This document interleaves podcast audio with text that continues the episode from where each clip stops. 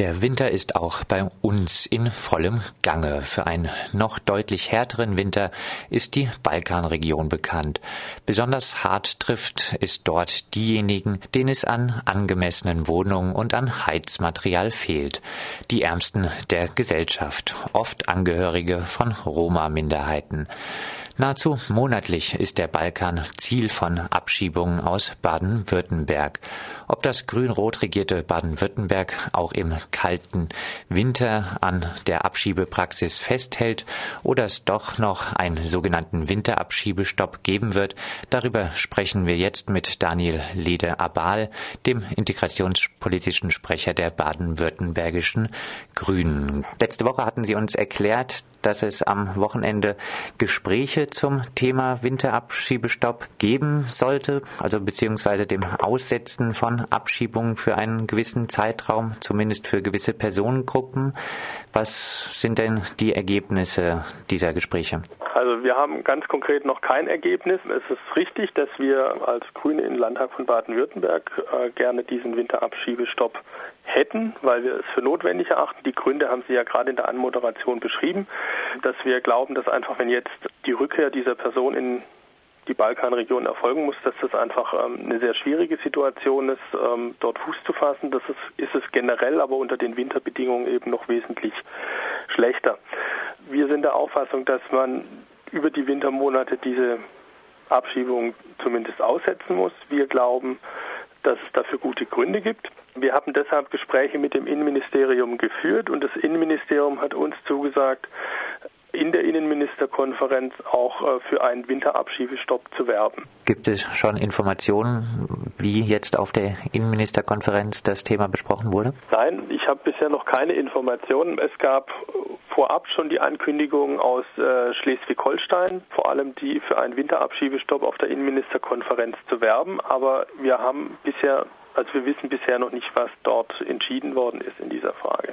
Wenn jemand angesprochen auf einen Winterabschiebestopp zurückfragt, ja, haben wir denn schon Weihnachten oder was? Wird man dann der elenden Situation, besonders der Roma und besonders im kalten Balkan, wintergerecht? Also sind ja immer, also wir befürworten solche Dinge ja. Die Frage ist, wir müssen uns natürlich ab und zu mal was einfallen lassen, wie wir das auch begründen, weil wir dann auch gefragt werden, wie stehen Sie denn der Sache gegenüber? Also für mich persönlich hat es jetzt weniger mit der Weihnachtsfrage zu tun, sondern einfach auch mit den Bedingungen, die die Menschen vorfinden. Das kann man schon auch trennen. Für manche andere mag vielleicht das Weihnachtsargument ausschlaggebend sein, aber mir wäre wichtig, dass wir da zu einem Ergebnis kommen. Und dann ist mir, sagen wir mal, letztlich der Grund, warum das erfolgt, äh, nicht ganz so wichtig.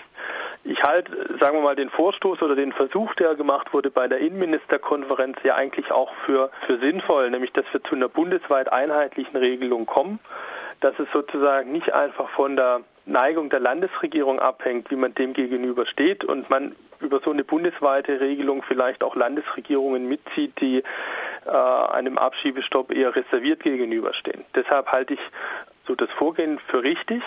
Ich weiß jetzt noch nicht, was rausgekommen ist. Die Frage ist ja, wie man mit der Sache umgeht, wenn es keinen bundesweiten Abschiebestopp geben wird. Die Aussage, haben wir denn schon Weihnachten oder was? Diese erhielten wir übrigens vom Pressesprecher des baden-württembergischen SPD-Innenminister Reinhold Gall vor nicht allzu langer Zeit noch. Jetzt wird uns aus Konstanz berichtet, äh, dass es wahrscheinlich eine Abschiebung am 19.12. dort geben soll. Auch in Freiburg sind mehrere Roma-Familien akut von Abschiebung bedroht. Herr Lederball, wird es Ihrer Meinung nach zu diesen Abschiebungen noch kurz vor Weihnachten aus Baden-Württemberg kommen? Also ich hoffe nicht. Die Frage, also man muss auch da nochmal genauer draufschauen. Das ist, wir hatten äh, in den vergangenen Jahren immer wieder Abschiebestopps. Da muss man dazu sagen, dass von solchen Regelungen ähm, Personen, die ähm, wegen schwerer Straftaten verurteilt wurden, ausgenommen waren. Das wird vermutlich auch bei einer aktuellen Regelung so sein. Deshalb ist es schwierig, jetzt einfach ohne die Hintergründe von Einzelfällen zu kennen, da was zu, zu sagen. Ähm, ich kann allerdings, wenn solche Dinge bekannt werden, also wenn anstehende Abschiebungen bekannt werden, sich mit uns in der Landtagsfraktion ähm, in Verbindung zu setzen, weil wir dann auch versuchen werden zu helfen. Es wäre allerdings natürlich für alle Seiten einfacher, wenn wir zu einer Aussetzung der Abschiebung über die Wintermonate kommen würden. Letztes Jahr konnte sich das baden-württembergische Innenministerium ja erst kurz vor Weihnachten zu sehr eingeschränkten Ausnahmen von der generellen Abschiebepraxis durchringen. Sie haben es schon angesprochen, der Abschiebestopp der auch nur für den Balkan und äh, auch nur für bestimmte Personengruppen galt, galt auch nicht, wenn Familienmitglieder äh, schwere Straftaten begangen haben oder ich weiß gar nicht, wie schwer sie sein mussten. Also tendenziell werden ja leider solche Straftaten auch ein bisschen von den Bedingungen hervorgerufen, die diese Flüchtlinge haben. Wird es denn dieses Jahr auch nur eine solche Regelung geben, kurz vor Weihnachten den humanitären Scheinwaren, dann aber Einzelpersonen auch abschieben? Wir haben auch im letzten Jahr, es gab da beispielsweise auch die Frage, wie mit Familien umgegangen wird, wenn zum Beispiel eine Person aus dieser Familie straffällig geworden ist. Da ist jetzt, soweit wir die Umsetzung kennen, ist eigentlich recht großzügig verfahren worden. Also wir haben es dann äh, geschafft, dass solche Fälle nicht abgeschoben wurden, zumindest nach meiner Kenntnis. Die Frage ist mit den schweren Straftaten, also das ist natürlich eine, da haben Sie schon recht, das ist eine etwas weiche Formulierung, wobei das dann meistens schon zu, also das ist, erfolgt ja auf der Grundlage von Verurteilungen und da werden meistens schon größere Strafrahmen ausgesprochen, also das sind dann nicht ganz leichte Vorwürfe. Ähm, aber ich gebe aber zu, das ist ein weiches Kriterium und da kann man sicher auch unterschiedlicher Meinung sein, was die Anwendung dieses Kriteriums betrifft. Auch ich habe da manchmal Vorbehalte. Die Frage ist, wir können ja als Land Baden-Württemberg nicht generell Abschiebung aussetzen, sondern immer nur vorübergehend bis maximal sechs Monate. Wir müssen das auch gegenüber dem Bundesgesetzgeber oder der Bundesregierung begründen, weil wir sonst in eine Situation kommen, dass die Bundesregierung uns sozusagen das Heft des Handels aus der Hand nimmt und dann selbst entscheidet, dass sie ja, Abschiebungen aus Baden-Württemberg vornimmt. Wir glauben deshalb, dass es sinnvoll ist oder dass es auch aus meiner Sicht das richtige Vorgehen, dass wir da möglichst breit bundesweit und nicht nur für Baden-Württemberg eine Regelung finden, ähm, dass es eben auch nicht einfach nur dem Glück oder dem Zufall überlassen ist, wer jetzt über die Wintermonate zurück abgeschoben wird auf den Balkan und wer nicht. Die Große Koalition will nun Serbien, Mazedonien und Bosnien-Herzegowina als sichere Herkunftsstaaten einstufen. So sollen die Betroffenen, hauptsächlich Angehörige der Roma und anderer Minderheiten in Asylschnellverfahren, abgelehnt und binnen kurzer Zeit abgeschoben werden können. Wäre es angesichts dieser Politik aus Berlin nicht höchste Zeit, dass man auch als Grüne in Baden-Württemberg mal ein stärkeres Zeichen in eine andere Richtung setzt und eine gerade von Ihnen genannte gruppenspezifische Bleiberechtsregelung für Roma vom Balkan, einen Abschiebestopp zu erlassen, dafür sich stärker einzusetzen? Also die Sache ist ja so, also angenommen, wir würden jetzt einen Winterabschiebestopp erlassen, wäre danach äh, für einen gewissen Zeitraum, ich glaube dann ebenfalls ein halbes Jahr, könnte dann, könnten dann keine Abschiebestopps aus Baden-Württemberg mehr erlassen werden, weil da gibt es einfach rechtliche Rahmenbedingungen. Und dann kämen wir möglicherweise genau zu einem Zeitpunkt, wo so eine Regelung eintritt, dann in eine Phase, wo Baden-Württemberg keinen Abschiebestopp erlassen könnte. Also ich weiß jetzt nicht, ob, also da, da beißt man sich ziemlich schnell selber in den Schwanz wenn man da versucht rumzutricksen, kann das eben auch passieren, dass man sich am Ende selber ausgetrickst hat. Deshalb ähm, bin ich mir nicht sicher, ob, ob sowas was notwendig ist. Ich halte es für sehr bedenklich, wenn solche Regelungen kommen, die einfach ähm, ja, ganze, ganze europäische Regionen zu sicheren Herkunftsländern erklärt, ohne überhaupt in eine, in eine individuelle Prüfung von Fällen reinzugehen. Und ich kann dann nicht beantworten, ob es dann zum Beispiel über die Möglichkeit ist von äh, der Aussetzung von Abschiebungen möglicherweise für Einzelfälle dann immer noch eine Bleibeperspektive zu ermöglichen. Das ist aber nur die eine Seite. Die andere Seite ist, das haben Sie auch schon angesprochen, mit einer Bleiberechtsregelung.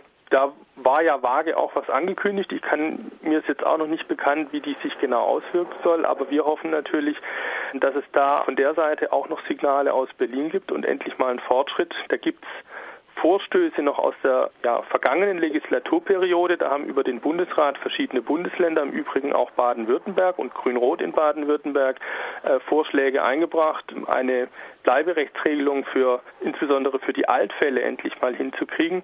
Das ist damals blockiert worden, so unter der Hand immer mit dem Verweis auf die anstehenden Bundestagswahlen und wir hoffen, dass sich jetzt an der Stelle endlich auch mal der Knoten löst und wir zu einer wirklich großzügigen Lösung kommen. Angekündigt war was, aber wie es sich dann konkret ausgestaltet, das müssen wir dann noch prüfen und ob es wirklich eine taugliche Lösung ist. Humanität hat Vorrang, heißt es in Sachen Flüchtlingspolitik im grün-roten Koalitionsvertrag.